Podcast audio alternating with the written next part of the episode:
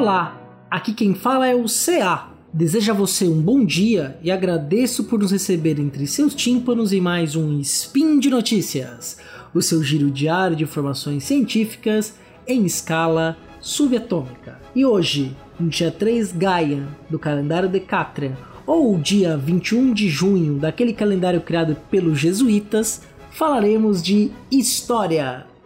E no programa de hoje falaremos sobre a gripe espanhola na imprensa. Speed Notícias.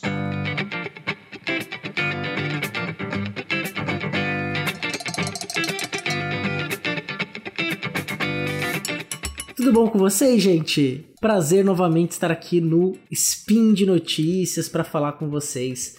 E é importante lembrar que esse episódio de hoje é patrocinado pelo Cambly. Cambly é uma plataforma de ensino de inglês na qual você pode conversar com professores nativos da língua de vários países de língua inglesa e é um serviço que está on demand.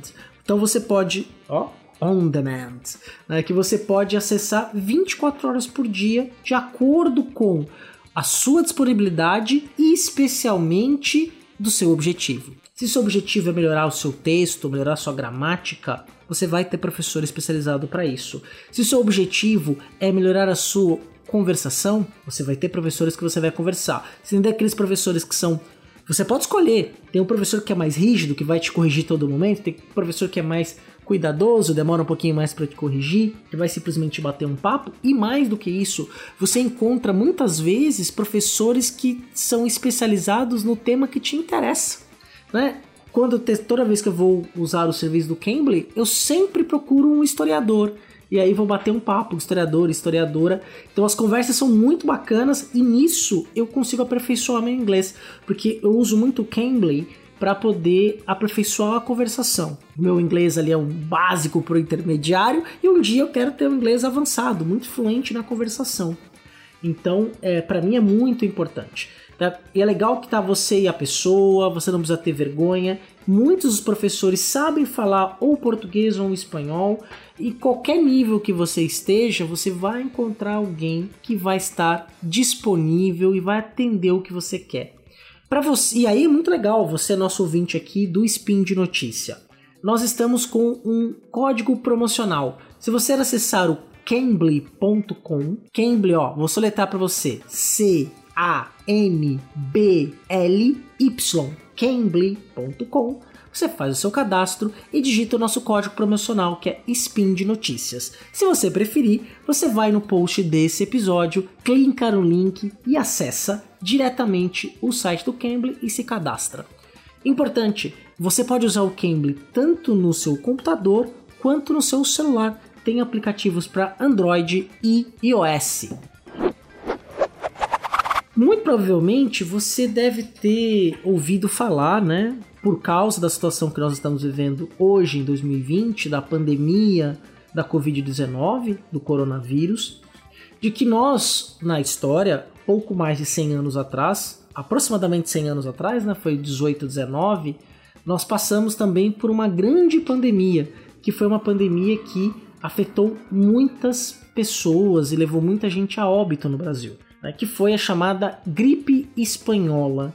Né, tem uma série de motivos aí que pode ter recebido esse nome, né, que não necessariamente a origem dela é espanhola, não dá para mapear direito, mas como os primeiras, a primeira grande mortandade surgiu na Espanha, então foi um motivo ali de ter chamado esse influenza, né, esse vírus, essa variação do vírus da gripe, de gripe espanhola. E é interessante que na imprensa você acha muito o termo influenza espanhola. Então você tem jornais do Brasil inteiro, desse período da República Velha, da Primeira República, comentando.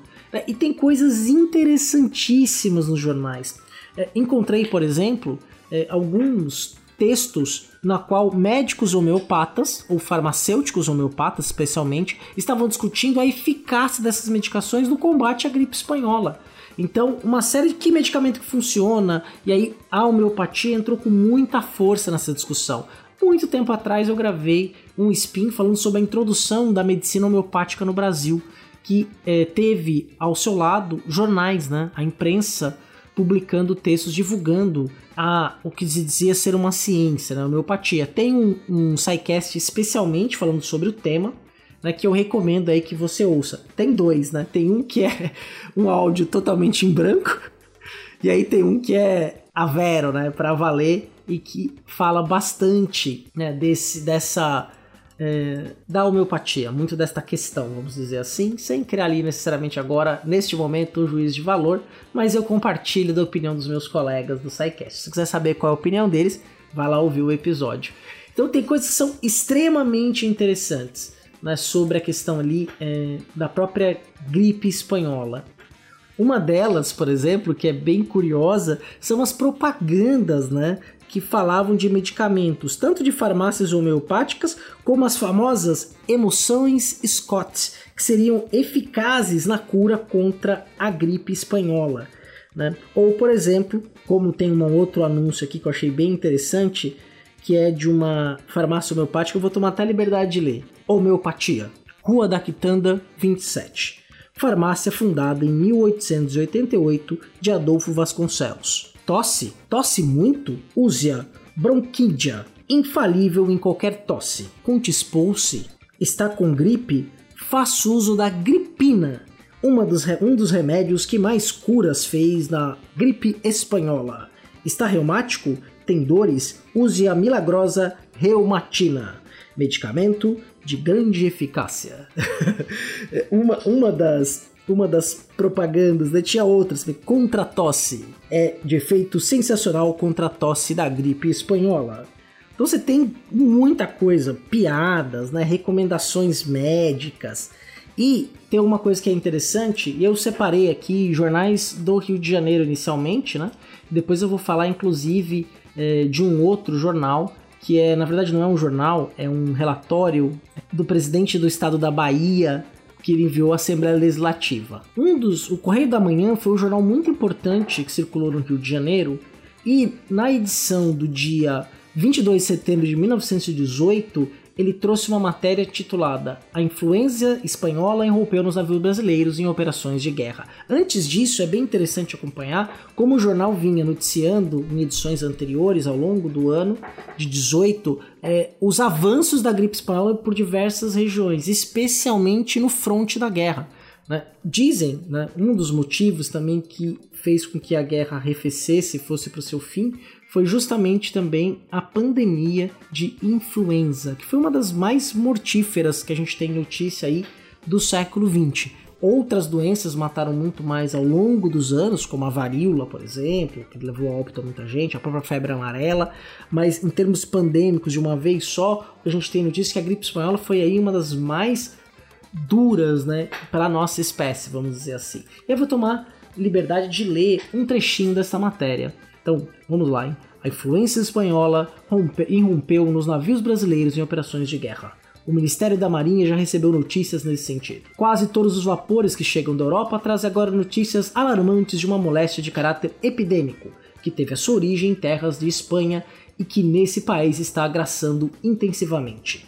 Trata-se da influenza espanhola, que tem ceifado quase fulminantemente inúmeras vidas. Os telegramas que vêm de Espanha e de Portugal se referem veladamente ao mal que reina especialmente em portos do Mediterrâneo, estendendo-se ainda e tendo já atingido vários portos de la costa africana.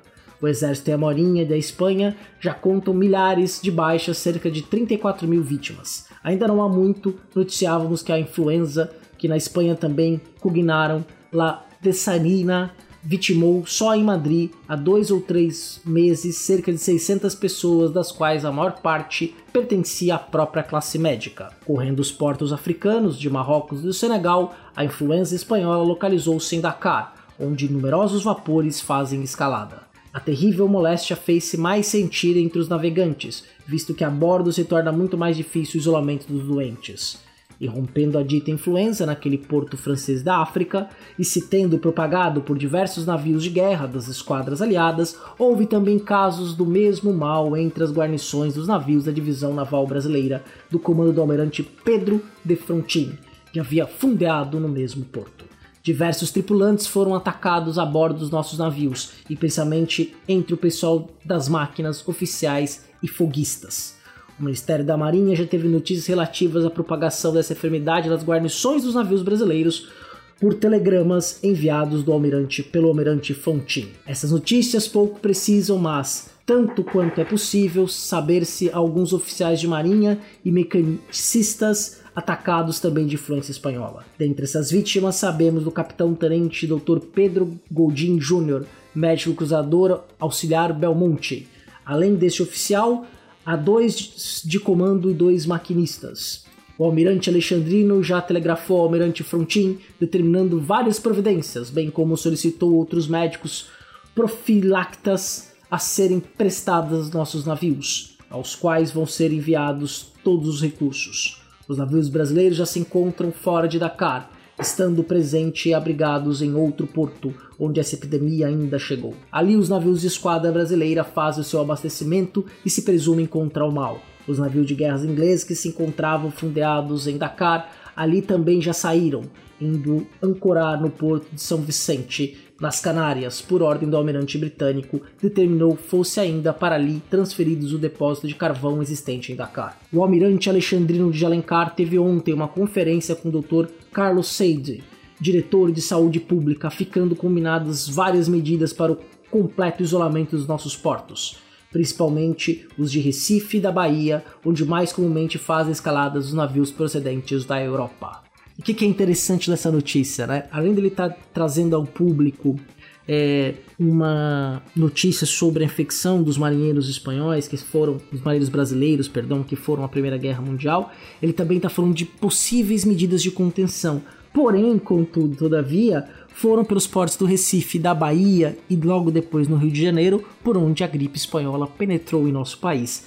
É bem interessante. Tem uma coisa, é, outra curiosidade, na mesma página que tá essa notícia, você tem uma pequena nota que diz assim: um atentado contra a vida de Trotsky. É uma notícia que vem de Amsterdã, né?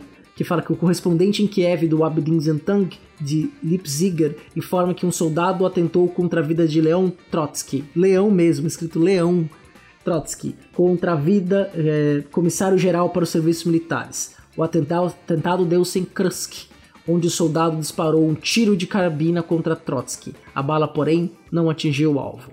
Né? Mal sabiam então que poucos anos depois Trotsky seria morto de fato por um atentado né, com uma picareta na cabeça, só por via de curiosidade. O historiador, quando vai trabalhar com imprensa, e aí é, é um dos temas de, da minha especialidade, eu trabalhei com isso durante muitos anos, tanto no mestrado quanto no doutorado, é, é de um deslumbramento, é tanta curiosidade, tanta coisa que você pode ir ligando com outras, é muito rico. O link para esses jornais que eu estou mencionando vão estar tá todos aqui no, no post, né, do, deste spin de notícias. Então essa foi uma das primeiras notícias ali de acometimento de brasileiros e chegam números imensos, né?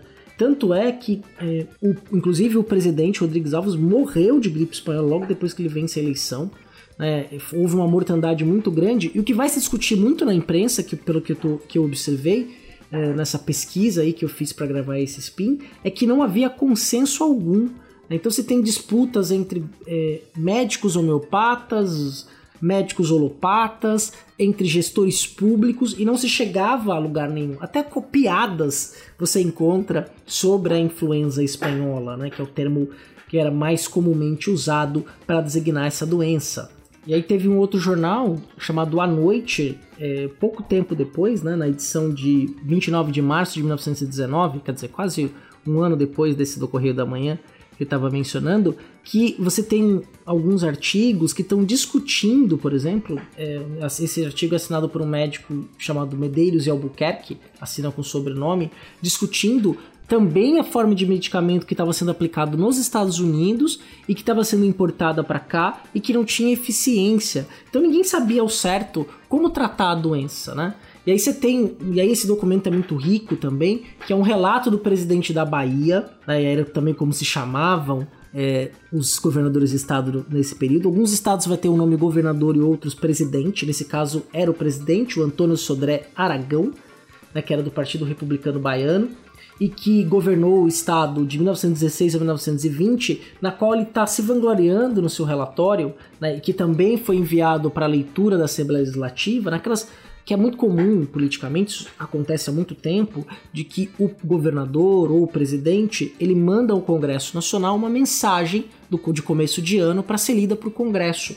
E na mensagem que ele manda no começo de 1919, ele coloca em números é, a questão da gripe espanhola, né, de quantas pessoas foram atingidas pela doença e quantas pessoas morreram, né, vitimadas da doença. E aí ele, tá, ele, ele, ele, ele diz, né, que o estado da Bahia foi um, um dos estados que teve o menor índice de óbitos, tendo 338 óbitos é, em um período de um ano acometidos da gripe espanhola, o que daria uma média de 5,2 óbitos né, diários, na média diária.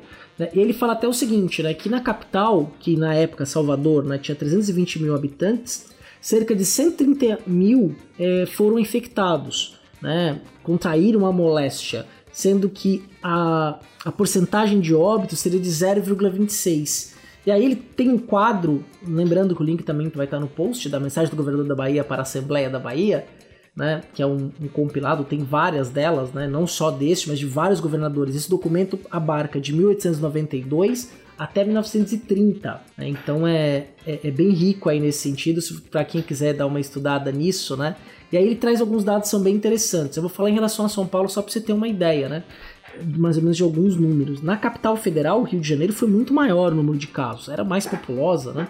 Ele vai dizer assim: ó, em São Paulo, capital, durante os meses de outubro, novembro e dezembro, registraram-se 5.328 óbitos produzidos pela gripe, número 14 vezes maior do que o verificado aqui de 27 de setembro a 31 de dezembro, 371 casos. A população atual de São Paulo é calculada em 370.872 habitantes, e sendo desta capital avaliada em 320 mil habitantes. A diferença de população não pode, pois, explicar a disparidade dos óbitos das duas cidades relativos ao tempo em que reinou a epidemia gripal. Em Santos, a população de 96.050 habitantes ocorreram, é, morreram de influenza durante a epidemia, outubro a dezembro, 847 pessoas.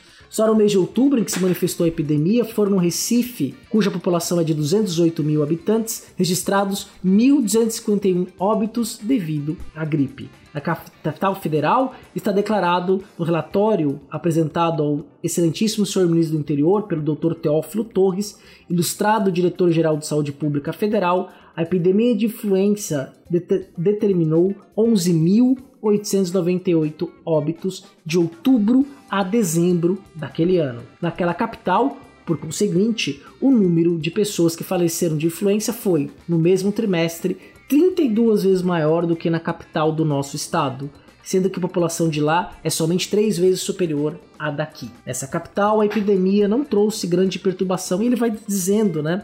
como foram os planos, que se separou, pegou a cidade, separou em várias zonas, então você tinha médicos que atendiam, você tinha é, de, desinfecções de lugares públicos, tinha aglomeração. É claro que, obviamente, que a gente tem aqui um documento que é um documento do Estado, documento oficial, né? teríamos ali que verificar, né, como historiadores, é, verificar é, a validade e a veracidade desses fatos, mas é interessante que nesse, nesse relatório enviado, nessa mensagem, ele traz dados sobre outros tipos de doenças que mataram, põe tudo isso num.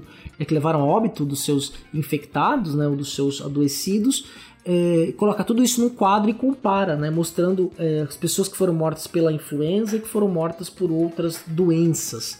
Né? Então, comparando as medidas que ele faz, é bem interessante, né? Que a gente tem que fazer, obviamente, uma leitura, fazer uma crítica da fonte, que é isso que o historiador faz, né? E que eu estou fazendo um pequeno exercício aqui. Né, mas é bem interessante a gente observar as medidas que foram tomadas né, em escolas, fábricas, quartéis, né, é, com o qual se montou conselhos médicos e higienes, né, higiênicos para poder combater essa crise sanitária né, e de assistência à população, especialmente a população é, mais pobre. É isso que ele, ele destaca. Ele fala: toda a nossa população pobre foi imediatamente acolhida e dado prioridade a ela. Né? É claro que todo bom historiador, como eu disse, tem que verificar as fontes, mas é interessante observar, pelo menos assim, por esses dados, uma das contramedidas, porque o Porto de Salvador foi um dos que teve a entrada da doença no país, né? que rapidamente se espalhou numa pandemia que se espalhou mundialmente. Então é interessante a gente tentar olhar para o passado e tentar entender como aqueles homens do passado, que tinham muito menos capacidade de comunicação rápida ou de capacidade de mobilização de informação do que nós, agiram é, dentre uma crise de saúde pública, uma pandemia internacional. E aí, antes de fechar, eu vou falar uma rápida notícia que até esqueci de anunciar no começo, mas eu vou falar agora. Conversando com um amigo Marcos Sorrilha, que também participa aqui do SciCast, né, do Deviante, participa do Fronteiras, é, tem aí é, textos também publicados no portal Deviante, ele, conversando sobre o tema que eu ia gravar, ele falou: Olha, eu conheço uma pessoa que tem um canal, que tem um vídeo muito interessante sobre isso. Eu fui, eh, já estava com a minha pauta montada, verifiquei o canal, até algumas coisas que eu ia dizer durante o espinho, até cortei, porque para indicar este canal chamado História Fora de Foco.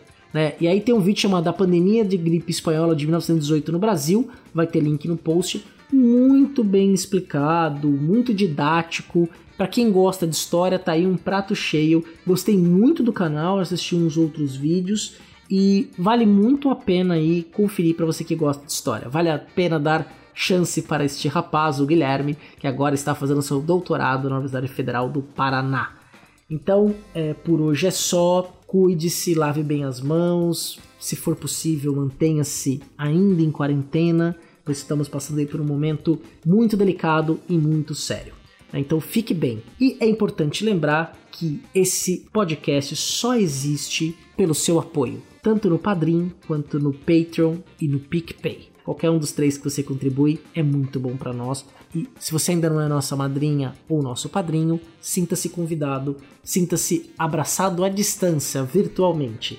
E quando puder, vamos todos nos abraçar.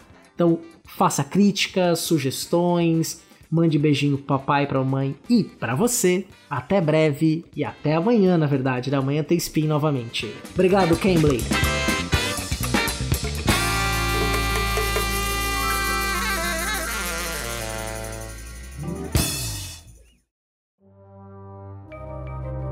Este programa foi produzido por Mentes Deviantes. deviante.com.br